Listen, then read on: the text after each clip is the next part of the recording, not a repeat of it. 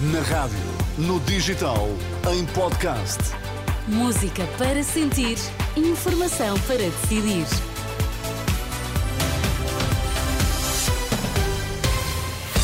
Notícias às 5 na Renascença com a Ana Rita Borda d'Água para já os destaques. Bom dia. Bom dia. A previsão de chuva vai manter-se até ao final da semana e com descidas das temperaturas.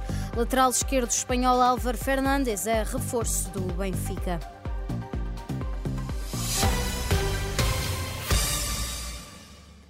Portugal Continental registrou até às 11 da noite 218 ocorrências relacionadas com mau tempo. O comandante Pedro Araújo da Proteção Civil disse à Renascença que a maioria das ocorrências tratam-se de quedas de árvores e de estruturas e inundações. Lisboa e Val do Tejo foi a região mais afetada, com 91 ocorrências, seguiu-se a região do Norte e depois a região do Centro. De acordo com a meteorologia, uh, o meteorologista Jorge Ponte, as rajadas de vento podem chegar aos 100 km por hora e a chuva vai ser acompanhada por trovoada. Esperam-se rajadas no litoral até 80 km por hora e até 100 km por hora nas, nas terras altas. A chuva vai ser por vezes forte e acompanhada de, de trovoada também o aumento da agitação marítima. As ondas poderão ser 4 a 5 metros de sudoeste, portanto irão atingir zonas normalmente mais abrigadas. De acordo com o meteorologista Jorge Ponte, a chuva vai manter-se até ao final da semana, acompanhada de uma descida gradual das temperaturas.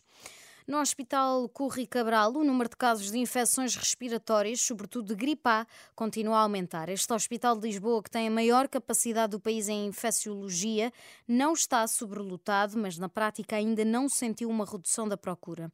Ouvido pela Renascença Fernando Maltese, o diretor de infecciologia, diz que os pacientes internados em estado mais grave são, sobretudo, pessoas não vacinadas. Tenho assistido nestas últimas semanas a um aumento exponencial mantido do número de infecções respiratórias, sobretudo por gripe A. Temos também alguns casos de infecção respiratória por Covid-19, mas não em número suficiente ou equiparável ao número de infecções por vírus de influenza A. E em alguns casos com alguma gravidade e maioritariamente os casos que temos assistido são indivíduos que não estão vacinados. Faixas etárias acima dos 70 anos, portanto, que deveriam estar vacinados e que não estão vacinados. Ouvido pela jornalista Anabela Góis, o diretor de infecciologia do Hospital Corri Cabral, adianta que também tem recebido doentes na faixa etária dos 45 anos, mas não tem tido casos de mortalidade. Isto é no dia em que a Diretora-Geral da Saúde disse acreditar que terá sido ultrapassado o pico de casos de doenças respiratórias e infecciosas.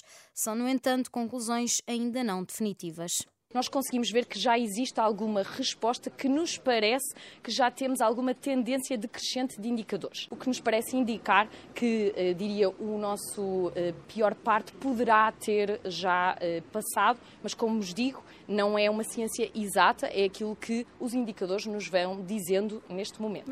Rita Sá Machado aos jornalistas depois de ter sido vacinada na tarde de ontem contra a Covid. Lateral esquerdo espanhol Álvaro, Álvaro Fernandes é reforço do Benfica. É internacional sub-21 por Espanha e chega por empréstimo do Manchester United. O Benfica oficializou já perto da meia-noite a contratação do defesa esquerdo Álvaro Carreira.